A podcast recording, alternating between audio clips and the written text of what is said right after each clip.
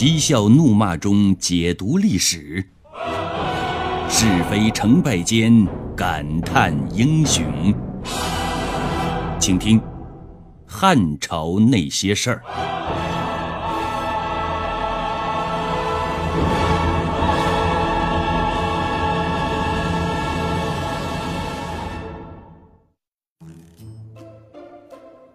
江山代有流氓出，各领风骚数十年。流氓这个词儿究竟起源于什么时候呢？我不知道，所以也不敢妄下结论。如果按照现代汉语词典的解释，流氓原本是指无业游民，后来是指不务正业、为非作歹的人。这后一个含义应该是白话文以后出现的。而在七八十年代，人们通常所说的流氓，特指男女之间性关系上有问题的人。和流氓有关的一个词儿是耍流氓，但耍流氓并不是戏弄流氓，而是流氓戏弄别人。流氓的常用词语是：“我是流氓，我怕谁呀？”在咱们中国古代，有三大顶级流氓：吕不韦、刘邦、曹操。吕不韦是当时出名的商人，他最拿手的本事就是用金钱和美女腐蚀国家干部，再利用他们来为自己服务。可以说，吕不韦的糖衣炮弹公关思想，形成了后来流氓的核心思想。这一点，现在的一些腐败堕落分子就做得很好，坚决贯彻了吕氏流氓精神的精髓。至于曹操呢，想必大家都有所了解。我也讲过《曹操大传》，后人称曹操为奸雄。他的思想精髓是：宁可我负天下人，不可让天下人负我。由此可见，他的流氓精神理论又朝前迈了一大步，大有炉火纯青之势。在这儿。我们重点来说一说刘邦的流氓生涯。不读书了，刘邦带着铁哥们卢绾，是整天的在外边鬼混。在沛县，无论是大街小巷，还是山村田野，大凡有刘邦在的地方，卢绾就都会像一条狗似的跟在他后边。用四个字可以来形容他们：形影不离。此时的刘邦相貌堂堂，方脸宽额，鼻正口丰。更让人惊讶的是，他的身高已经达到七尺八寸。在秦朝时候的尺，一尺是二十三厘米，八尺就是一米八五左右。这对于体格普遍矮小的江南人来说，他这个身高，那已经是鹤立鸡群了。他没像武林高手一样通过拜师学艺，但是打架的本事却很大，这都和他天生高大有关系。值得一提的是，刘邦还有一个小名叫刘季，这个“季”是四季的“季”。四季的“季”呢，在古词当中是最小的意思。刘老爹当时以为啊，他是自己最后一个儿子了。就给刘邦取了这么一个名字。其实刘老爹把四个儿子的名字都取得很有特色。大儿子叫刘伯，伯最大嘛。二儿子叫刘仲，仲在中间，就是中间的意思。伯仲季，那么三儿子刘邦就是刘季。所以他第四个儿子出生之后，他只好给这个儿子取了一个交字。交往的交，就是最末的意思。刘邦一踏入社会，就觉得刘季这个名太俗了，像个文绉绉的女孩名，跟自己那高大威武的形象一点都不般配。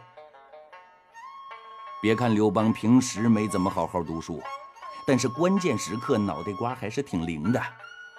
他大手一挥，自己的名字就从刘季。变成了刘邦。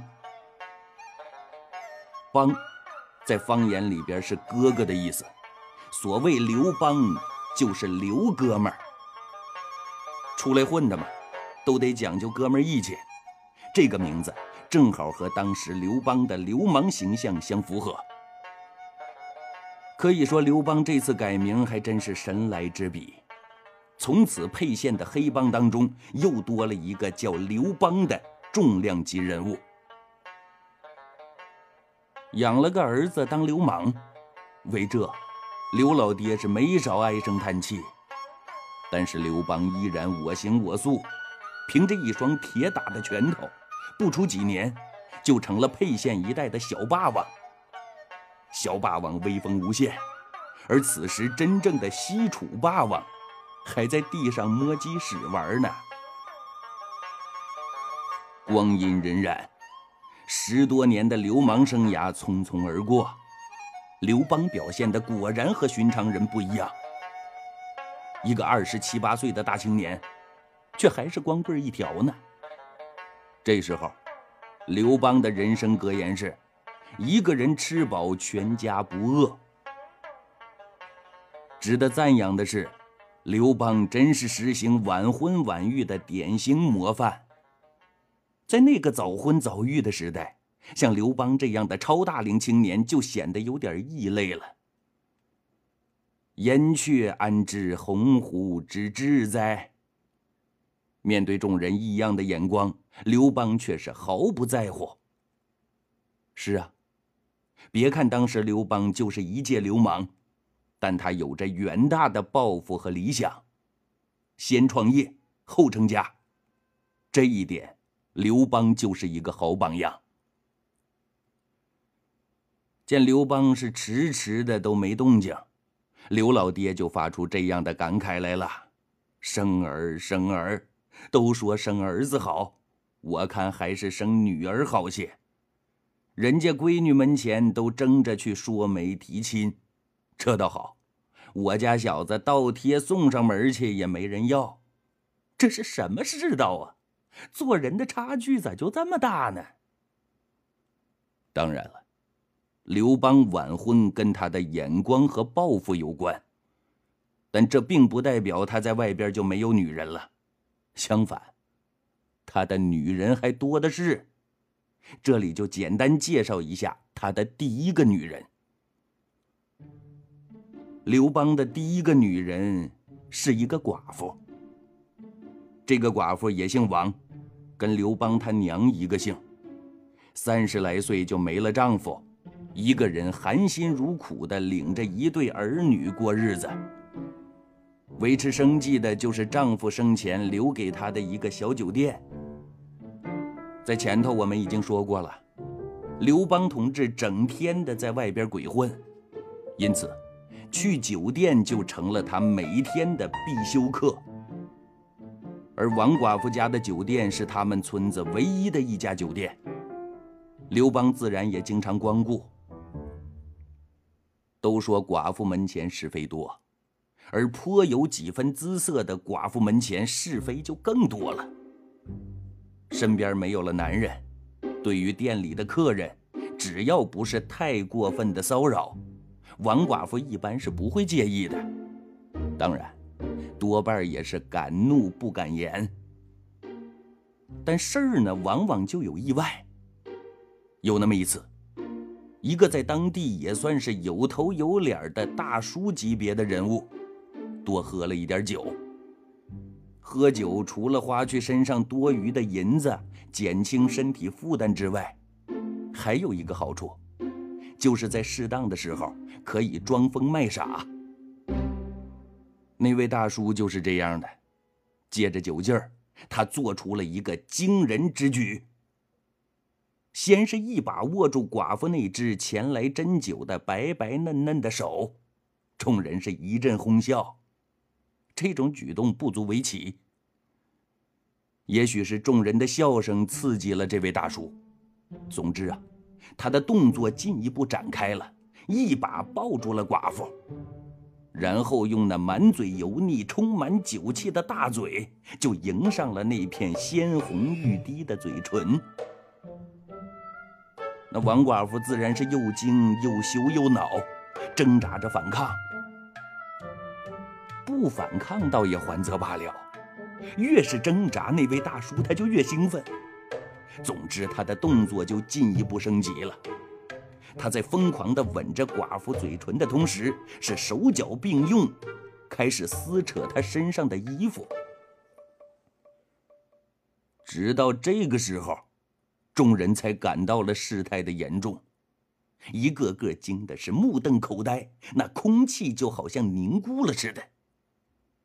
不过，但凡这样的故事，都会有一出英雄来救美的好戏。说起来，还真就来了一位，没错，就是我们说的刘邦同志。刘邦也不愧为当地的小霸王，出手的时机、出手的火候都掌握的炉火纯青。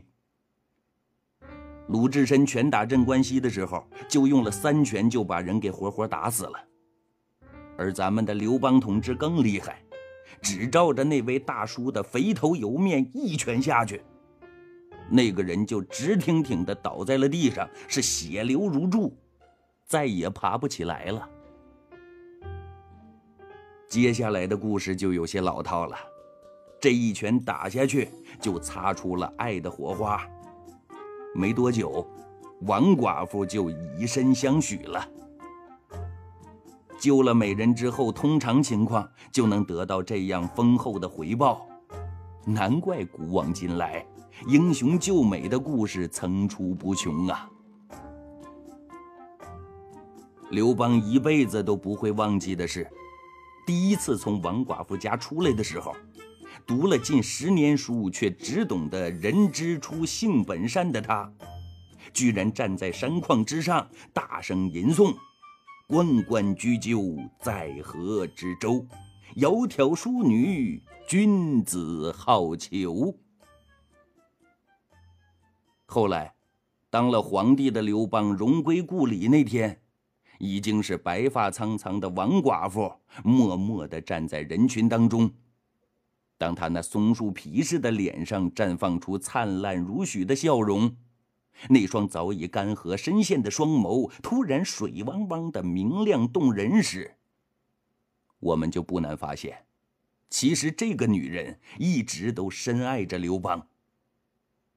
从这一点来看，刘邦同志当年不仅得到了他的人，更得到了他的心。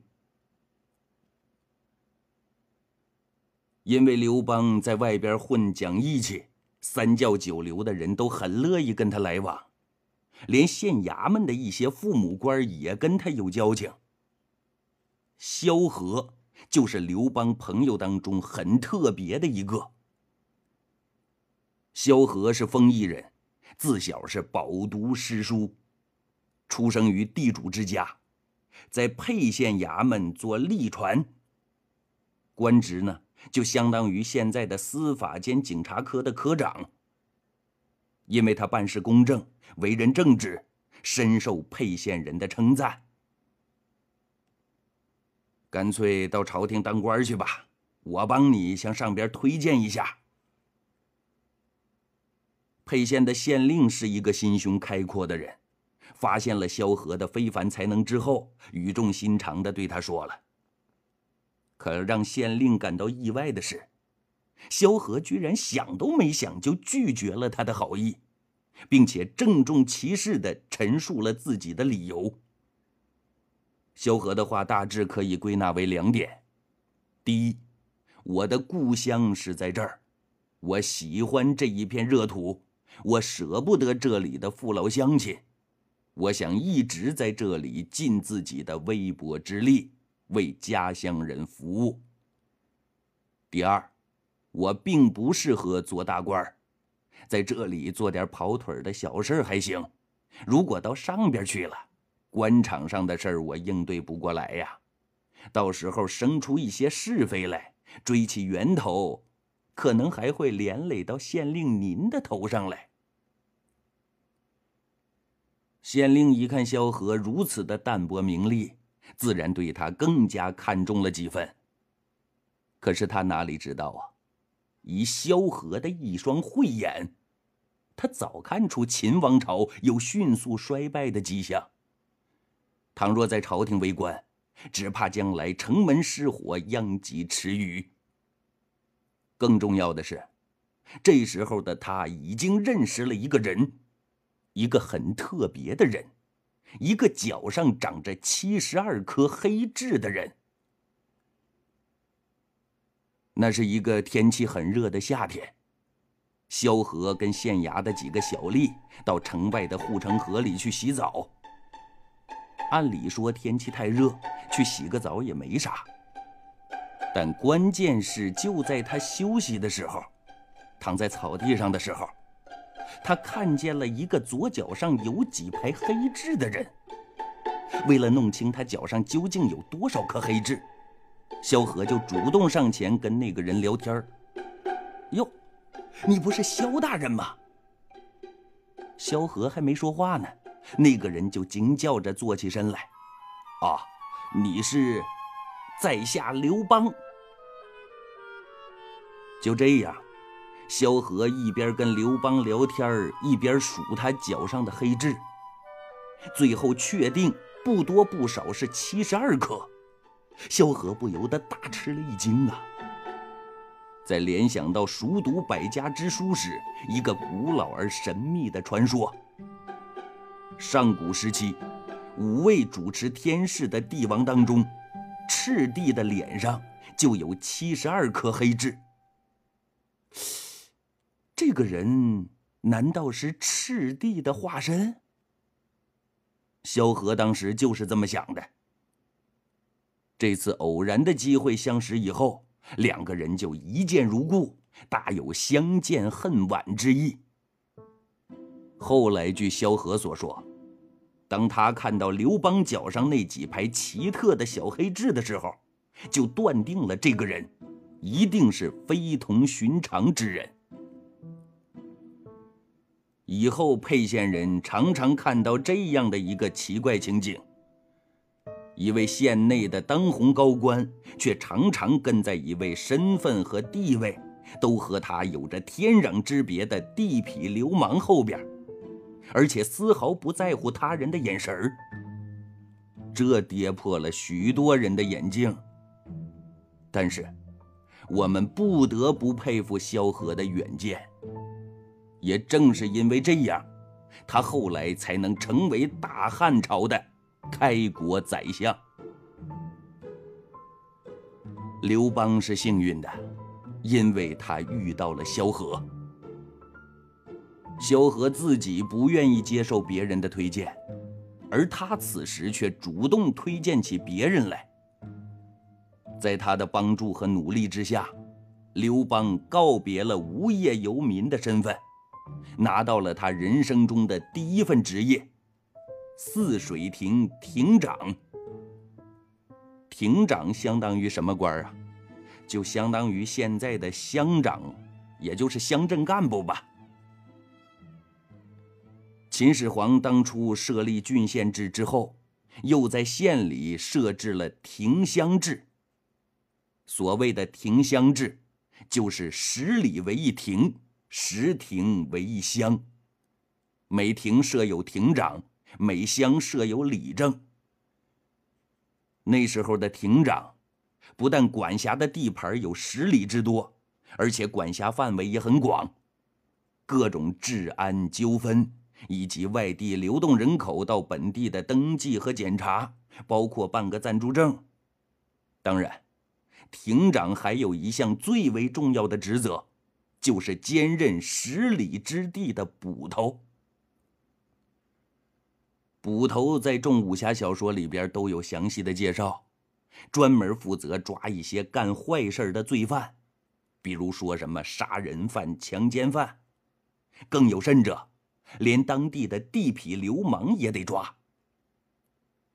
启用一个地地道道的流氓来管理流氓，这一举措也算是开了历史先河。这一切。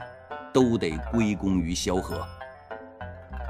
当时正好泗水亭缺少一个亭长，机会来临的时候，萧何没让他浪费，他立刻向上边就推荐了刘邦。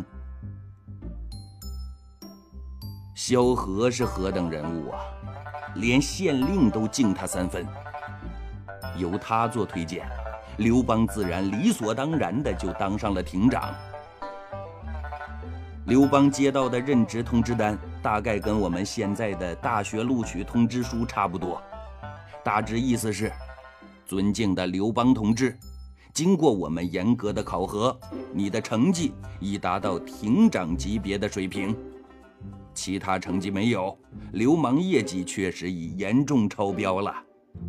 特录取你为泗水亭亭长，望你收到录取通知书以后，速来县衙门人事处报到。带足钱者一定要带足，砸锅卖铁也得凑上，可免带床上用品及其他生活用品。就这样，一个小小的亭长。改变了一个人的命运，刘邦就从这里开始了崛起。